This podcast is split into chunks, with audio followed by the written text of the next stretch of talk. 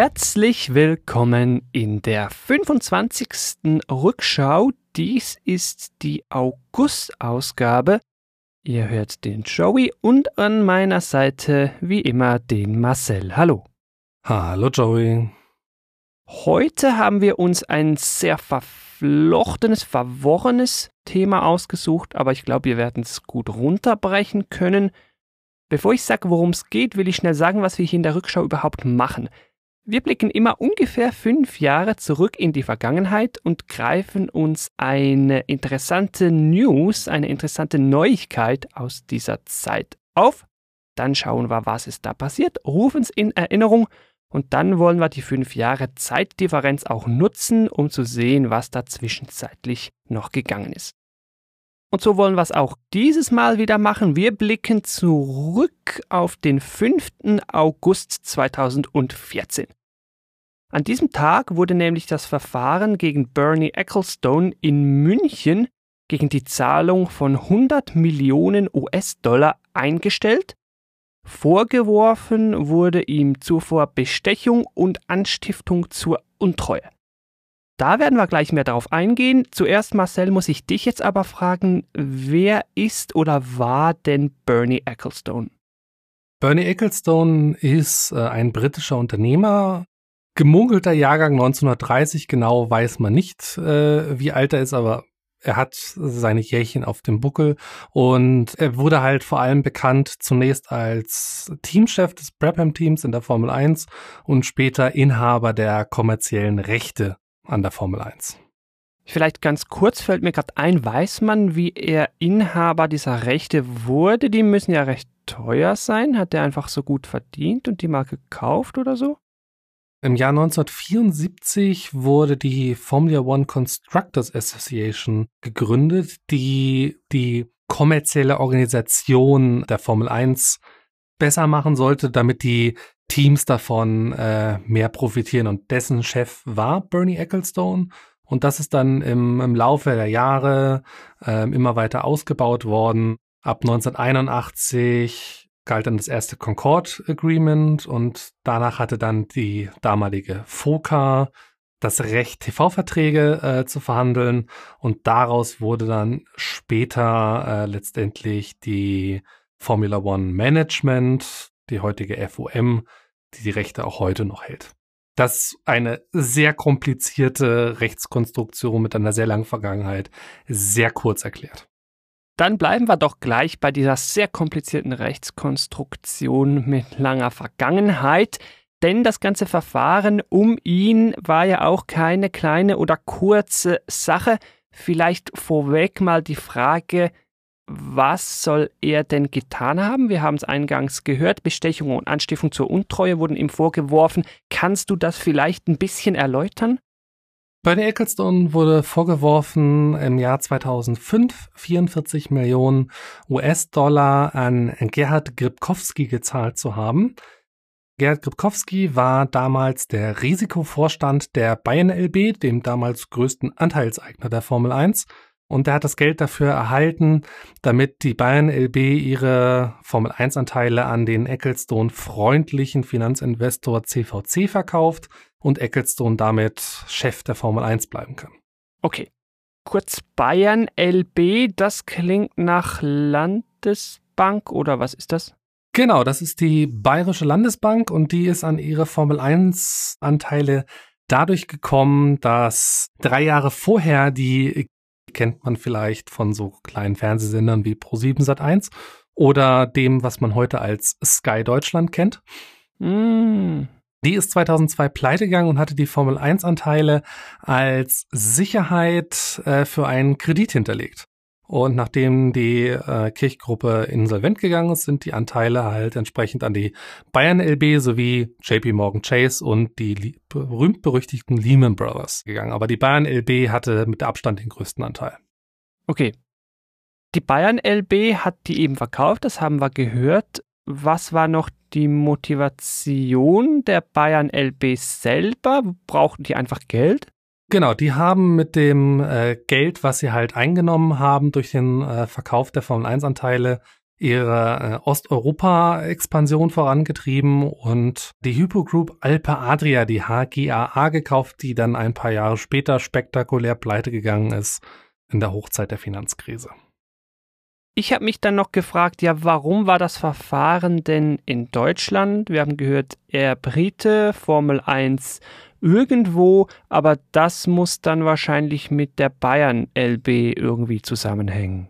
Genau, es ist jemand von der Bayern LB bestochen worden und damit ist halt äh, Deutschland in dem Fall, dort ist das Verbrechen quasi begangen worden. Okay, ja, München hat ja dann auch das Verfahren, also nicht die Stadt, sondern das, ich weiß jetzt nicht, wie es heißt, irgendwas das Gericht. Landgericht München 1. Dankeschön, hat ja dann das Verfahren gegen ihn eingestellt. Nicht umsonst war doch eine recht teure Sache, darf man sagen. 100 Millionen US-Dollar musste er zahlen. Dafür wurde eingestellt. Er wurde also nicht verurteilt. Er bleibt unverurteilt und unschuldig. Ich fand's komisch und ich bin wahrscheinlich nicht der Einzige. Warum oder wie kann man sich in Deutschland die Einstellung eines Strafverfahrens erkaufen? Eigentlich ist der 153a der Strafprozessordnung, unter diesem Paragraphen wurde das Verfahren eingestellt, dafür gedacht, um bei kleinen Delikten halt die Justiz zu entlasten, indem man halt die Verfahren dadurch schnell beenden kann, indem man dann halt irgendwie entweder eine Geldauflage zahlt oder irgendwie Sozialstunden leistet oder und so weiter und so fort. Alle Möglichkeiten. Wir haben euch da mal den Gesetzestext in den Shownotes verlinkt. Das wird halt teilweise auch dann verwendet, wenn Prozesse sehr lang und sehr kompliziert sein können und der Ausgang halt extrem ungewiss ist. Mhm. Und ähm, im Fall von Ecclestone ist jetzt äh, ist halt die Frage gewesen, hätte man ihn es unterm Strich lückenlos nachweisen können, diese Bestechung. Das Skripkowski-Bestechung wurde, das konnte man ihm nachweisen, weil bei ihm war das Geld. ist übrigens im Rahmen eines Steuerhinterziehungsverfahrens äh, ans Licht gekommen. da hat man halt die, die Möglichkeit genutzt, halt dieses, äh, dieses Verfahren abzukürzen. Und die Sache ist auch, auf Bestechung kann auch eine Gefängnisstrafe stehen. Und da ist halt auch, gerade wenn man Angeklagten in, in sehr hohem Alter hat, auch die Frage, können die überhaupt ihre Haftstrafe antreten? Und was halt auch zu bedenken ist bei so einem Verfahren dann, wenn das Verfahren jetzt noch ein oder zwei Jahre gedauert hätte, dann nochmal in Revision gegangen wäre, es dauert halt äh, alles sehr stark und dadurch hat man es halt ähm, abgekürzt. Ja. Die 100 Millionen US-Dollar sind Rekord in der deutschen Justizgeschichte bis heute. Das hat halt auch gerade deswegen ein sehr starkes Geschmäckle, weil dieser Deal ist von der Verteidigung vorgeschlagen worden. und Gericht und Staatsanwaltschaft haben zugestimmt. Ja, müssen sie ja wahrscheinlich. Genau, das, das ist alles in 153a geregelt. Und dadurch hat es halt diesen Touch von, man kann sich für genügend Geld halt freikaufen. Da haben wir euch auch nochmal einen Kommentar der Süddeutschen Zeitung dazu verlinkt, äh, der das auch ähm, sehr, sehr kritisch sieht. Das wäre ein guter Moment, um mal die Show Notes zu nennen. Du da draußen findest die natürlich wie immer im Web bei uns auf der Webseite rückschau.news slash Ecclestone Bestechung oder noch einfacher, guck mal bei dir in die Podcast-App in die Beschreibung. Da sollten auch alle Links zu finden sein. Vielleicht sei hier ein Blick über den Tellerrand erlaubt. Ich konnte es mir natürlich nicht verkneifen, hier noch schnell einzufügen, wie das bei uns in der Schweiz läuft, weil ich wurde auch ein bisschen stutzig, muss ich zugeben. Im Schnelldurchlauf bei uns hier gibt es so zwei am Rande ähnliche Institute oder Mechanismen. Das eine wäre der Vergleich, der ist entfernt damit verwandt, von sowas hat man vielleicht schon gehört. Funktioniert folgendermaßen, wenn ein Antragsdelikt Gegenstand des Verfahrens ist, Antragsdelikt ganz kurz sind meistens nur so kleinere Dinge, die nicht von Amtes wegen verfolgt werden, sondern da muss irgendwer kommen und sagen, ich will, dass das bestraft wird. Ja, dann kann die Staatsanwaltschaft den Beschuldigten und diesen Antragsteller an einen Tisch holen und dann kann man mit denen irgendwie einen Deal aushandeln. Kann sein, zahl so viel, spende so viel, so das sind so die üblichen Dinge. Dann ein bisschen ähnlicher zu unserem Ecclestone-Fall ist das sogenannte abgekürzte Verfahren. Da kann man das macht man auch, wie hier wieder eine Parallele als Beschuldigter zur Staatsanwaltschaft gehen, bevor die eine Klage erhoben hat und sagen, hey, ich will doch ein abgekürztes Verfahren. Die Geschichte, worum es geht, der Sachverhalt, so nennt man das, muss anerkannt sein und er muss dann auch so festgeschrieben werden. Und da wird es schon so ein bisschen schwammig, weil dann geht das so, dass die sich so gegenseitig, also Beschuldigter und Staatsanwaltschaft Vorschläge machen und so eigentlich gemeinsam einen Strafantrag ausdealen und gemeinsam da reinschreiben, was passiert ist und was denn die Strafe dafür sein soll. Und die nehmen dann das Paket und gehen damit zum Gericht. Das Gericht guckt sich das dann an, schaut, hm, okay, hat er wirklich alles eingestanden, erkennt er das an, macht das Sinn, was da drin steht, ist da etwa alles drin, okay, dann kann man noch grünes Licht geben und das so abwinken. Funktioniert aber nicht bei allen Taten und vor allen Dingen nicht bei sehr schweren Taten, muss ich hier noch dazu sagen. Genau, das ist äh, also im deutschen äh, Recht, also 53a, wenn aber äh, halt bei schweren äh, Straftaten ist das halt auch nicht möglich. Also genau, besonders heißt es halt, wenn durch diese Auflagen halt das öffentliche Interesse an der Strafverfolgung beseitigt wird und die Schwere der Schuld dem nicht entgegensteht. Schwere der Schuld und Abwägung mit Geld ist natürlich noch die Frage, wie weh tat das diesem Bernie? Weiß man da was? Seine genauen Vermögensverhältnisse sind nicht bekannt, aber das, was damals zur äh, Einstellung bekannt wurde, ist, dass er damals kein Milliardär war. Ergo hat er mehr als zehn Prozent seines Vermögens äh, abgeben müssen äh, für die Einstellung dieses äh, Verfahrens und ich glaube, das tut schon weh. Ja, relativ betrachtet tut das dann schon wieder weh. Absolut klingt es auch nach viel. Man kann es auch von hinten angucken und sagen, er hat vielleicht noch irgendwie 899 auf der Kante. Mit dem könnte man auch leben. So, damit haben wir das Verfahren als solches in kürzest Version zusammengefasst und in Erinnerung gerufen. Jetzt wären wir aber nicht die Rückschau, wenn wir nicht auch ein bisschen von den fünf Jahren profitieren würden, die seither vergangen sind. Jetzt wollen wir uns natürlich fragen, was macht denn der liebe Bernie Ecclestone heute? Er ist ja nicht mehr so der Jüngste. Wenn wir schätzen 1930 Jahrgang, dann ja, dann haben wir jetzt auch schon fast einen 90-jährigen Mann vor uns.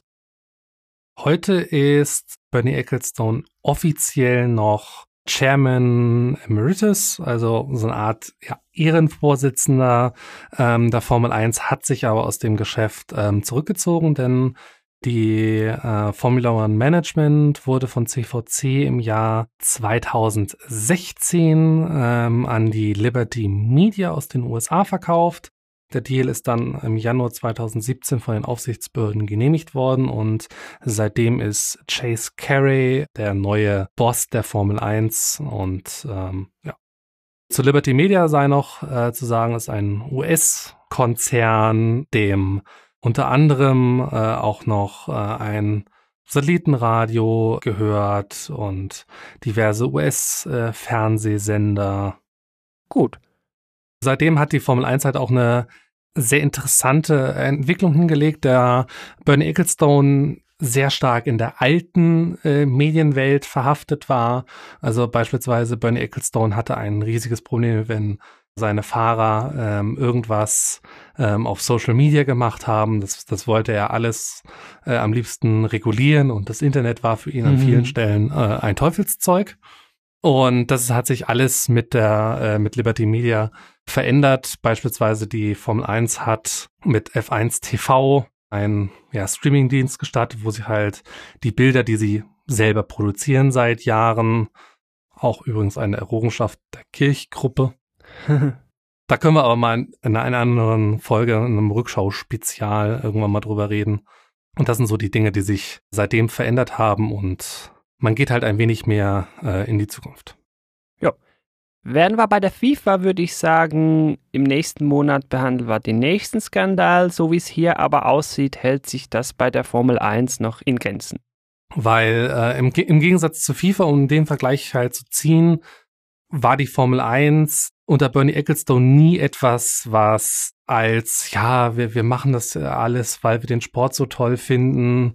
Und die, Saison, die Formel 1 war unter Bernie Ecclestone schon immer ein knallhartes Geschäft und man konnte sich seine Grand Prix kaufen. Das war von Anfang an klar, von dem her gab es da halt keine Skandale, weil es, es war ein mehr oder minder öffentliches Verfahren. Wer die Antrittsgelder zahlt, kriegt einen Grand Prix. Punkt. Krass. Mit diesem erschütternden Schlusswort würde ich vorschlagen, machen wir den Deckel drauf auf unsere August-Ausgabe der Rückschau. Hier hinten raus sollen aber wie immer noch ein paar Dinge erwähnt sein. Wollt ihr uns schreiben, dann bitte tut das, würde uns sehr freuen. Wir sind auf diversen Wegen erreichbar. Ganz einfach zum Beispiel per Mail redaktion.rückschau.news und natürlich sind wir auch auf Social Media vertreten bei Facebook slash Rückschau oder bei Twitter at Rückschau. Dann danke fürs Zuhören und wir hören uns dann im September wieder mit einem neuen spannenden Thema. Bis dann, ciao. Ich freue mich drauf. Tschüss.